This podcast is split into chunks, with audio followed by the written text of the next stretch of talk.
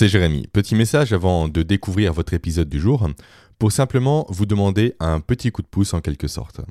Je viens de prendre mon téléphone et j'ai remarqué comme quoi je suis uniquement à 12 avis d'atteindre les 200 évaluations sur Apple Podcast. Donc si jamais vous possédez un appareil de chez Apple, prenez quelques petites minutes, si jamais le cœur vous en dit, pour me laisser un avis, idéalement 5 étoiles ainsi qu'un commentaire, pour m'aider à mieux faire référencer mon podcast. Sachant que des podcasts comme les miens, généralement, ne sont pas beaucoup mis en lumière. Merci par avance et sur ce, bel épisode. Bienvenue sur ce tout nouvel épisode de Soft Skiller. Sur ce tout nouvel épisode dans lequel je vais vous parler d'un sujet qui n'est euh, pas directement lié aux soft skills, mais qui est lié au, euh, au management. Je vous explique ça juste après. Déjà, je tiens à m'excuser de mon absence. Ça doit faire environ 15 jours que je n'ai pas fait de podcast et ça s'explique par la simple et bonne raison que je suis actuellement en plein déménagement. Donc entre les cartons, le rangement, euh, tout ce qui est faire la poussière, passer l'aspirateur, monter des meubles, acheter des meubles, bref, les journées défilent à une vitesse folle et j'ai pas le temps malheureusement de me consacrer au podcast. Sans compter le fait que je n'ai toujours pas internet dans mon nouveau domicile. Alors par contre, le seul avantage, c'est que j'ai maintenant un bureau spécial pour enregistrer ces podcasts, donc ça sera bien plus souple pour moi de les enregistrer quand je le souhaite. Et ça, c'est super. Revenons-en au sujet du jour. Donc le sujet des trois pouvoirs du manager. En fait, comme je l'expliquais en introduction, ce n'est pas spécialement un, un, sujet qui est en lien avec les soft skills directement. C'est surtout un sujet qui s'adresse aux managers, bien entendu comme le nom du podcast l'indique, mais également à toutes les personnes qui exercent, comment dire, euh, un pouvoir sur les autres, une notion de, management, mais sans que ça soit officiel. Par exemple, on peut euh, manager un groupe d'amis, alors que le statut de manager de groupe d'amis n'existe pas. Je pense que vous voyez où je veux en venir. J'ai décidé de, euh, de, vous faire ce podcast-là, de vous parler des trois pouvoirs du manager, car c'est un sujet qui est, euh, qui est très important pour moi. Pour toutes les personnes en tout cas qui veulent devenir manager, que ce soit du management direct ou du management transversal, il est crucial selon moi de connaître ces trois pouvoirs. De connaître bien sûr leurs forces, donc les forces respectives de chacun de ces pouvoirs, et également leurs limites. C'est en connaissance de cause, en sachant précisément ce qu'implique chacun de ces pouvoirs, que vous pourrez manager efficacement une équipe, que vous pourrez efficacement amener une équipe vers un objectif que vous aurez défini par avance. Donc ces pouvoirs, ce sont lesquels? Le premier pouvoir est le, pouvoir hiérarchique. Le deuxième, c'est le pouvoir de l'autorité de compétence. Enfin, le troisième, c'est le pouvoir de l'influence. Alors bien sûr, tous ces pouvoirs ne se valent pas en termes d'efficacité, et comme on le verra dans la suite du podcast, un des pouvoirs se détache largement par rapport aux autres, donc je vous inciterai bien sûr à développer celui-ci en priorité. On va commencer par le pouvoir hiérarchique. Alors déjà, le, le pouvoir hiérarchique, ce n'est pas un pouvoir dont tout le monde dispose. C'est vraiment un pouvoir, on va dire, qui est institutionnalisé. Euh, il y a un règlement en entreprise qui définit que les managers peuvent gérer des équipes et que les managers ont des droits sur ces équipes. Ils peuvent exercer le pouvoir hiérarchique sur ces équipes. Donc, dans la vie personnelle, par exemple, on n'a pas ce pouvoir hiérarchique. On ne peut pas être le, le manager, on va dire, hiérarchique d'un groupe d'amis. Non, c'est pas possible. On peut leader un groupe d'amis, on peut guider un groupe d'amis, mais ne pas avoir ce pouvoir, mais on n'a pas, pardon, ce pouvoir hiérarchique en soi. C'est vraiment institutionnalisé. Donc, ce pouvoir, c'est quoi? En fait, le pouvoir hiérarchique, c'est un pouvoir réellement qui donne la, la force à la personne qui le possède de pouvoir sanctionner ses collaborateurs, donc les membres de son équipe, en cas de nécessité. C'est un pouvoir qui est très puissant. Et c'est un pouvoir en fait qui est tellement puissant qu'il a un défaut, un défaut, pardon, qui est lié à cette puissance, c'est qu'il s'épuise quand on l'utilise. C'est un peu, euh, si je fais un, un, parallèle, comme une jauge, on va dire, dans un jeu vidéo. À chaque fois que vous utilisez la compétence pouvoir hiérarchique, la jauge diminue, diminue, diminue, diminue. Et un jour, il n'y a plus de jauge, et là, ça devient compliqué. Pourquoi ce pouvoir, on va dire, diminue quand on l'utilise? Simplement, car quand on utilise le pouvoir hiérarchique, quand on est obligé de sanctionner quelqu'un pour un comportement, pour une attitude ou autre, ça montre, tout simplement, aux yeux de l'équipe, qu'on ne sait pas se faire respecter, qu'on n'arrive pas à dire à la personne concernée que son comportement est mauvais, et qu'on est obligé de passer par la menace, par la sanction pour lui faire comprendre. On ne peut pas utiliser des mots pour lui faire comprendre, donc on applique une sanction. On a un peu un juge qui tape de son marteau sur le bureau, toi t'es condamné à faire ça. Quand on arrive à ce stade-là, quand on arrive au stade judiciaire en général, c'est que ça s'est mal passé avant et donc c'est qu'on n'a pas été respecté par ses collaborateurs. Et en fait, le pouvoir hiérarchique, euh, le problème c'est qu'il euh, domine vraiment le monde de l'entreprise en général. En tout cas, le monde précédent, le monde d'avant était véritablement l'idée par le pouvoir hiérarchique. On l'utilisait tout le temps. La, notion de sanction était tout le temps au-dessus des collaborateurs des équipes. On ne jurait que par ça. Tout simplement parce que ce pouvoir hiérarchique, c'est le seul pouvoir que l'on peut utiliser pour gérer une équipe quand on ne dispose pas des autres pouvoirs. Donc j'y viendrai par la suite bien entendu.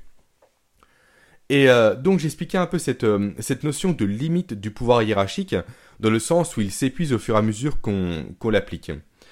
Le pouvoir hiérarchique a également une autre limite. C'est que c'est un pouvoir qui va obliger la personne qui l'exerce à être dans le micro-management, à être constamment dans le contrôle pour vérifier que tout, tout, tout se passe bien. Le manager qui base uniquement son management sur le pouvoir hiérarchique va toujours contrôler le moindre fait et geste de ses collaborateurs. Et donc, forcément, le jour où le manager ne sera pas là, ça va faire un peu écho à, la citation euh, populaire quand le chat n'est pas là, les souris dansent. Donc les collaborateurs vont enfin s'exprimer librement, faire un peu n'importe quoi pour évacuer un peu la frustration et le stress constant liés à l'application quotidienne du pouvoir hiérarchique par leur manager. Voilà.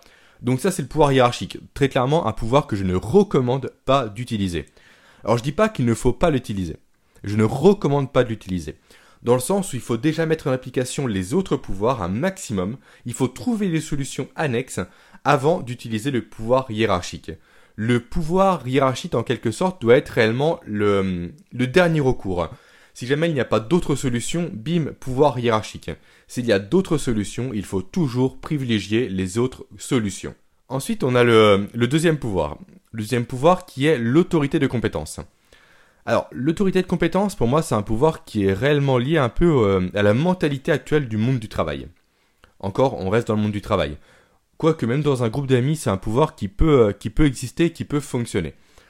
En fait, qu'est-ce que l'autorité de compétence? C'est une personne qui est forte dans un domaine, qui a les compétences, qui a de l'expérience, qui a des diplômes, en gros, qui est, la plus qualifiée dans un domaine, qui va monter dans les échelons hiérarchiques pour devenir manager. C'est le meilleur, on va dire, salarié qui gère maintenant les salariés qui étaient à son niveau avant. Donc c'est le meilleur dans un domaine qui prend le lead sur les autres personnes. C'est euh, dire un pouvoir un peu qui est issu de la notion de, méritocratie.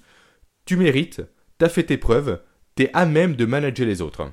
Par exemple, le meilleur euh, vendeur d'une équipe qui devient chef des ventes, ou encore, par exemple, pour vous donner quelques exemples, le meilleur marketeur qui devient euh, chef du service communication. Peu importe. Et en fait, pourquoi ce, ce raisonnement-là en fait, ne tient pas la route? On pense intuitivement que la meilleure personne dans un domaine est forcément la personne qu'il faut pour manager les autres personnes de ce même domaine. Mais rien n'est plus faux que ça. En fait, un bon comment dire, un bon ouvrier, un bon marketeur, euh, une bonne personne en maintenance, un bon, euh, vendeur, effectivement, est très bon dans ce domaine de prédilection. Ça, je le remets pas en question. Mais qui dit que cette personne sait manager? Qui dit que cette personne saura transmettre ses compétences à ses collaborateurs pour les faire monter en compétences? Rien. Rien du tout. C'est pas parce qu'on est le meilleur dans un domaine qu'on va savoir transmettre les connaissances qu'on a. Loin de là. D'ailleurs, même un bon, comment dire, une personne qualifiée dans un domaine est loin de savoir même former quelqu'un. Former quelqu'un, c'est une compétence à part entière. On ne devient pas manager et formateur parce qu'on est bon dans un domaine qui n'a rien à voir avec ces deux domaines-là. Donc, ce, ce, pouvoir déjà, de base, pour moi, il est, bancal. Il ne tient pas la route. Et en plus, derrière ça, c'est un pouvoir qui est, euh, qui est très limitant. Pourquoi? Parce que si on devient manager grâce à cette notion d'autorité de compétence, on va prendre mon cas, je suis le meilleur recruteur de mon équipe, je deviens responsable recrutement. D'accord. Maintenant, en tant que responsable du service, quand j'aurai amené à recruter de nouveaux collaborateurs. Pensez-vous réellement, avec le fait que mon autorité est basée uniquement sur mes compétences, que je vais chercher à recruter quelqu'un de meilleur que moi? Non, parce que je vais me sentir en danger. Donc le problème de cette notion d'autorité de compétence, c'est que le manager qui base uniquement son, pouvoir, on va dire, sur ça, va constamment tirer son équipe vers le bas. Il va toujours faire en sorte d'être le meilleur par rapport aux autres parce que son autorité perçue, donc à la fois au niveau de ses collaborateurs et au niveau de sa direction, n'est basée que sur cette notion de je suis meilleur que les autres. Et également, une autre question se pose. Imaginons que dans mon équipe, donc je reprends mon cas, je suis responsable recrutement, une personne est bien meilleure que moi, mais sur un domaine qui n'est pas le recrutement. Par exemple, elle est bien meilleure que moi pour euh, en marketing il se passe quoi? La personne évolue également, on est deux managers maintenant à gérer l'équipe? Non, ça va pas. Ce pouvoir est très limitant. Le fait de baser uniquement la, hiérarchie sociale en entreprise, et même dans un groupe d'ailleurs, parce que ça peut marcher. Hein. Par exemple, je suis le meilleur de mon groupe pour euh, planifier, euh, j'en sais rien moi, pour planifier un week-end. Est-ce que je dois venir le, devenir pardon, le manager de la planification de week-end? Non, ça n'a aucun sens. Ce pouvoir est réellement limitant. Parce que si, encore une fois, un manager base uniquement son autorité sur l'autorité de compétence, il va chercher à niveler vers le bas ses équipes pour que personne ne puisse le dépasser et donc pour que personne ne puisse le remplacer. Donc, si on fait un petit point déjà de ce qu'on a vu ensemble. Le pouvoir hiérarchique, c'est pas bien parce que c'est un pouvoir qui va se déprécier à chaque fois qu'on va l'utiliser. Et également, c'est un pouvoir qui va nécessiter une notion de micromanagement donc, si je vulgarise un peu, de flicage total des collaborateurs par le manager. Ensuite, l'autre pouvoir, le pouvoir donc d'autorité de compétence, c'est également un pouvoir qui ne marche pas, parce qu'au final, si on pousse le raisonnement jusqu'au bout, le manager va constamment chercher à niveler vers le bas ses équipes pour rester le meilleur. Et pour moi, en fait, j'apparenterai un peu ces deux pouvoirs à des hard skills, à des compétences dures. Parce que d'un côté, le pouvoir hiérarchique, c'est la, capacité de sanctionner quelqu'un, c'est dire à quelqu'un, voilà, tu fais ça mal, je te sanctionne, je te mets un blâme, je te licencie. C'est une compétence dure, c'est quelque chose qu'on peut actionner réellement et facilement en un claquement de doigts sur les autres pour les plier à notre service. Donc pour moi, ça c'est une hard skills.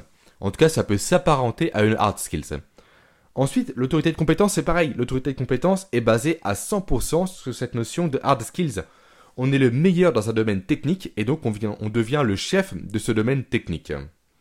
Et donc, ma conclusion, on va dire, de ce milieu de podcast, c'est que ces deux hard skills, donc le pouvoir hiérarchique et l'autorité de compétence, sont deux pouvoirs du manager qui ne sont pas efficaces et sur lesquels il ne faut pas chercher à baser son management, que vous soyez déjà manager ou que vous aspiriez à devenir manager.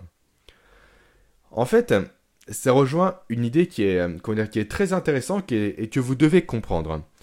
Une idée qui est, euh, comment dire, qu'en entreprise, plus on va évoluer, plus on va croître dans, la hiérarchie de l'entreprise, plus on va monter l'échelle de l'entreprise, moins cette notion de compétences techniques, donc de hard skills, va fonctionner.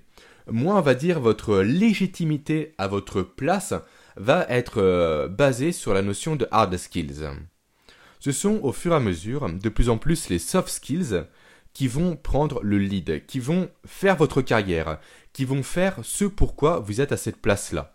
Ce sont ces compétences humaines, ces compétences relationnelles qui vont faire de vous la personne qui va et qui peut évoluer en entreprise. Et c'est pour ça que je souhaitais notamment évoquer ce sujet des trois pouvoirs du manager pour vous rappeler à quel point les soft skills sont très importantes aujourd'hui et à quel point elle supplante de plus en plus la notion de hard skills. Donc, plus vous allez monter en entreprise, plus ça sera votre capacité à motiver, à, créer un réseau relationnel, à fédérer une équipe, à, être un leader, et à créer, on va dire, une synergie autour de vous qui va vous permettre d'asseoir votre légitimité à votre place. Et c'est pour ça que le troisième pouvoir, le pouvoir d'influence, est le plus important à mon sens. Mais avant de vous expliquer ce qu'est ce pouvoir d'influence, forcément, petit, euh, disclaimer entre la différence euh, entre influence et manipulation. Je l'ai déjà dit au cours des précédents podcasts, mais pour moi c'est important de le rappeler. Influencer, ce n'est pas manipuler. En fait, quand on cherche à influencer quelqu'un, on va amener la personne, par des techniques bien sûr d'influence, vers un but dont la personne est au courant, la personne sait la finalité de notre démarche. Et la démarche que nous, on entreprend, donc amener cette personne vers notre but final, a, comment dire, une, euh, un fond positif.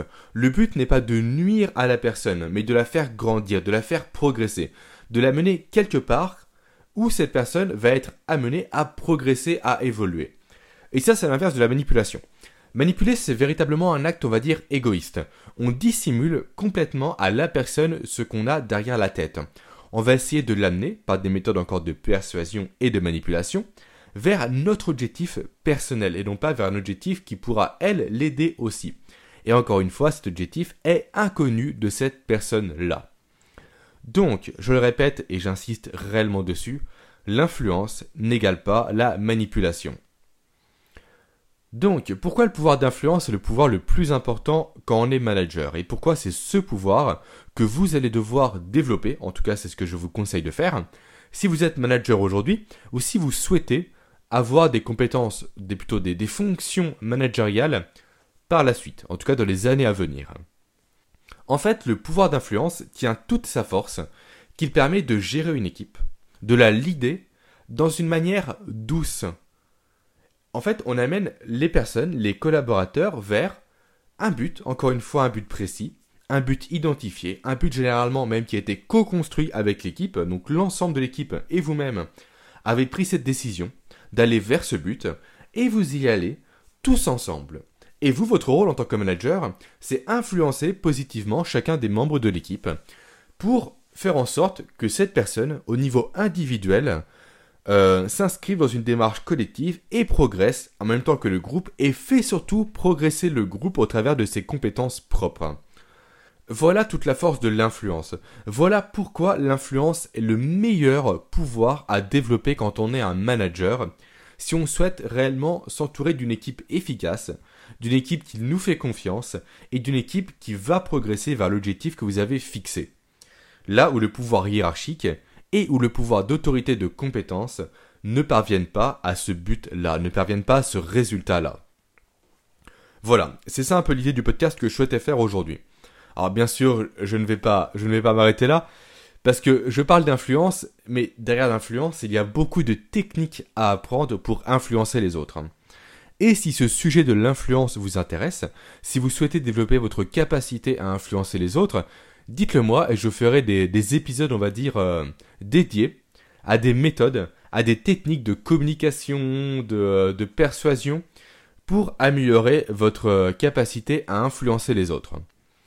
Bien sûr, je ne vais pas vous laisser en reste dans cet épisode, je vais vous laisser quatre techniques d'influence que vous pourrez appliquer dès demain, alors soit au niveau d'un groupe que vous managez, soit envers vos proches ou envers vos amis, ou même tout simplement envers n'importe qui parce qu'une autre technique d'influence, voilà que je vous présentais avant de commencer la, présentation réelle que je voulais faire, essayez ça dès demain. En tout cas, la prochaine fois que vous allez aller en course. Cette technique, je la tiens du livre Influence et Manipulation. Quand vous allez en course, le plus chiant, c'est quoi? C'est faire la queue. C'est attendre des longues minutes derrière des personnes qui traînent et qui parlent à la caissière alors qu'on est pressé. Ce que vous allez faire dès demain, en tout cas ce que je vous conseille de faire pour voir à quel point l'influence est puissant quand on sait la maîtriser, quand on connaît un peu les techniques qui gravitent autour, c'est demander à la personne devant vous de vous, de, qu'elle vous laisse sa place. De lui dire, voilà, laissez-moi passer devant vous. Alors là, de prime abord, vous allez me dire, non mais personne va accepter. Eh bah si, en tout cas, si on utilise le mot parce que quelque chose. Par exemple, si on dit à quelqu'un, alors excusez-moi, je, est-ce que je peux passer devant vous en course parce que je suis pressé? Ou encore, excusez-moi, est-ce que je peux passer en course parce que j'ai euh, j'ai ma voiture qui euh, voilà qui a, une panne d'huile? Ou encore, excusez-moi, est-ce que je peux passer en course parce qu'il faut que j'aille acheter des bonbonnes de gaz après? Même si les raisons que vous évoquez après ce parce que n'ont rien à voir avec la raison pour laquelle la personne devrait vous laisser passer, ça fonctionne. Essayez-le. Moi, ça fait peut-être des, euh, des dizaines et des dizaines de fois que j'emploie cette technique, et elle marche à chaque fois. Une seule fois, une personne m'a dit non. Ça m'a fait bizarre, mais une seule fois une personne m'a dit non. Pourquoi ça fonctionne déjà? Parce que le parce que permet de justifier le pourquoi on demande quelque chose. Et ensuite parce que les gens n'aiment pas refuser une demande, ça les met mal à l'aise. Alors essayez ça dès demain, C'est une technique d'influence. Vous expliquez un peu votre but à la personne, donc parce que j'ai quelque chose à faire, la personne, vous verrez, 95% du temps va vous laisser sa place. Mais bon, là j'ai un peu digressé, c'était pas le but euh, initial, on va dire. Le but initial, c'était de vous présenter quatre techniques euh, d'influence que vous pourrez utiliser dès demain pour gérer une équipe ou pour manager. La première de ces techniques, c'est laquelle? C'est la technique de la réciprocité. En fait, il faut savoir quand on fait une demande à quelqu'un, c'est que cette personne va plus facilement accepter notre demande si on a déjà fait quelque chose envers elle, si on l'a déjà aidé dans le passé. Donc ce qui veut dire que plus vous allez aider des personnes autour de vous, plus ces personnes vont se sentir un peu réciproques, redevables envers vous, et elles seront plus à même de vous aider par la suite en cas de sollicitation. Et ça, c'est la technique utilisée bien souvent euh, en supermarché, avec la notion d'échantillon gratuit. Vous savez très bien les personnes en tête de gondole qui distribuent du saucisson, du pâté, des boissons, peu importe. En fait, en nous offrant quelque chose, ces personnes créent un sentiment de réciprocité chez nous. Voilà, elles nous donnent quelque chose gratuitement, on n'a rien demandé, elles nous l'offrent, et donc on se sent redevable en quelque sorte d'acheter leurs produits en retour. Alors je dis pas que ça marche à chaque fois, mais en termes statistiques, utiliser cette méthode et cette démarche, notamment en supermarché comme je viens de vous l'expliquer, augmente considérablement les taux de vente de ces personnes-là. Alors j'ai pas les chiffres sous les yeux, si je trouve un, lien, je vous le mettrai en description. Donc allez jeter un œil au cas où. Ensuite, deuxième technique d'influence que vous pourrez utiliser dès maintenant, c'est le fait de bien connaître les autres. Plus on va connaître quelqu'un, plus on va suivre cette personne et plus on va l'écouter. En fait, forcément, on fait naturellement plus confiance à une personne que l'on connaît bien. Donc, il est important de nouer beaucoup de relations autour de vous de bien connaître vos interlocuteurs, de connaître sur le bout des doigts, de faire en sorte que eux également vous connaissent. Et ça, pour vous expliquer comment faire plus en détail, je vous renvoie vers mes podcasts. Déjà vers le podcast Comment se faire des amis. Et ensuite vers l'autre série de podcasts, cette fois-ci sur le disque, pour vous apprendre à adapter votre style de communication à vos interlocuteurs, et donc à interagir bien plus facilement avec eux. Troisième technique d'influence que vous pourrez utiliser dès demain, c'est laquelle? C'est l'encouragement on aime naturellement être félicité. On aime avoir euh, une bonne image. On aime véhiculer quelque chose de bien envers les autres. C'est un peu cette notion de bon point à l'école quand on était jeune. Excusez-moi. Donc oui, quand on était jeune, on faisait une bonne action à l'école, on avait une image et un bon point, on était content, on était félicité, et donc forcément, on était plus docile, on va dire, envers le professeur ou envers la maîtresse. Et, en parlant de, cette notion de bon point à l'école, ça me fait penser que quand j'étais jeune, quand j'étais en, maternelle, en primaire, quand j'étais en primaire, pardon, j'avais commencé à lancer un trafic d'images de bons points. En fait, je, prenais des magazines avec un ami à moi à l'époque, on découpait les images, c'était des images d'animaux de mémoire, et on les revendait dans la classe pour la modique somme de 20 francs.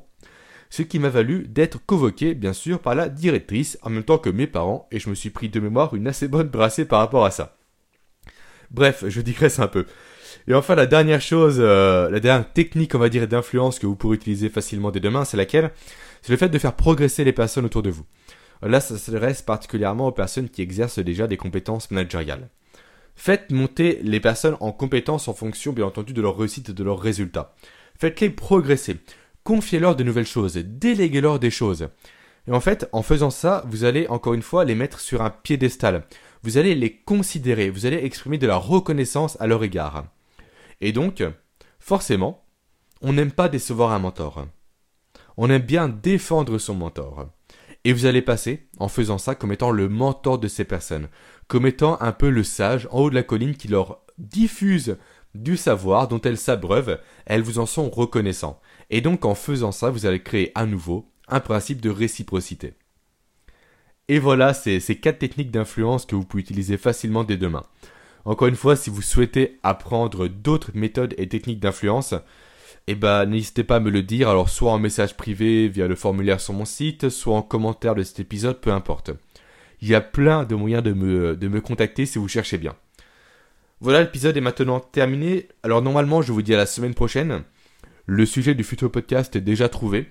Je devrais avoir le temps maintenant de l'enregistrer. Donc j'espère qu'il n'y aura pas d'imprévu par rapport à tout ça. Avant de vous laisser, eh ben, pensez si cet épisode vous a plu, et je pense que c'est le cas si vous êtes encore là, à, à, mettre des notes, à mettre des notes sur, euh, sur iTunes pour mettre mon podcast en avant, lui donner 5 étoiles idéalement pour qu'il monte en tête de liste, pour qu'il puisse être référencé par iTunes et pour que de plus en plus de personnes puissent découvrir mon travail. Également, si le sujet des soft skills vous intéresse particulièrement, je ne peux que vous conseiller de télécharger mon, ma formation gratuite par email qui vous permettra de, déjà de comprendre tout l'enjeu des soft skills à l'ère de demain, donc à l'aube de la quatrième révolution industrielle, et surtout de, euh, de vous familiariser avec les quatre soft skills de base qui vont vous permettre par la suite de développer bien plus efficacement vos autres compétences comportementales. Lâchez plus de voix, je pense que ça commence à s'entendre, ça fait une demi-heure que je parle. Je vous dis à la semaine prochaine, très bonne journée, ciao